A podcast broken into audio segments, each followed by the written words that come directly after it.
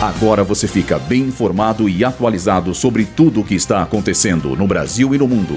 Está no ar. Boletim Rádio Gazeta Online. Carlos Bolsonaro é alvo de operação da Polícia Federal. O governo federal tem déficit de mais de 200 bilhões em 2023. Novo salário mínimo começa a ser pago nesta semana. Eu sou Julia Lozano e essa é a primeira edição do Boletim Rádio Gazeta Online. Nesta manhã, a Polícia Federal realizou uma operação de busca e apreensão na casa e no gabinete do vereador Carlos Bolsonaro e na casa do ex-presidente Jair Bolsonaro, na região de Angra dos Reis. O vereador é um dos alvos da operação que investiga um suposto esquema de monitoramento ilegal e disseminação de informações falsas por meio da Agência Brasileira de Inteligência, a ABIN.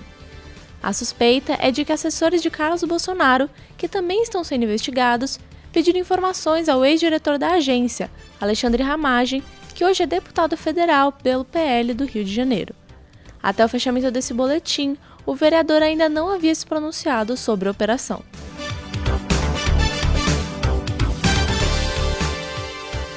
O governo federal registrou um déficit primário de 230 bilhões e 500 milhões de reais em 2023, de acordo com dados divulgados pela Secretaria do Tesouro Nacional. Esse é o pior resultado desde 2020. O déficit primário acontece quando os gastos do governo superam a arrecadação de impostos. O valor registrado está acima da projeção do orçamento 2023, que prevê cerca de 228 bilhões em déficit primário. Segundo o Tesouro Nacional, o resultado foi impactado pelo pagamento de precatórios, que são títulos de dívida vindos de decisões judiciais das quais o governo não pode mais recorrer. No total, foram pagos quase 92 milhões e meio de reais nessa categoria.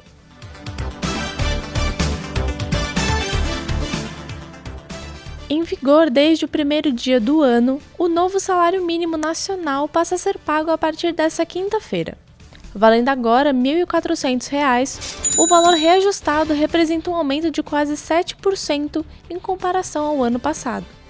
Com essa mudança, trabalhadores que recebem um salário mínimo, múltiplos a eles, ou benefícios vinculados a esse valor vão receber o reajuste no contra-cheque do próximo mês.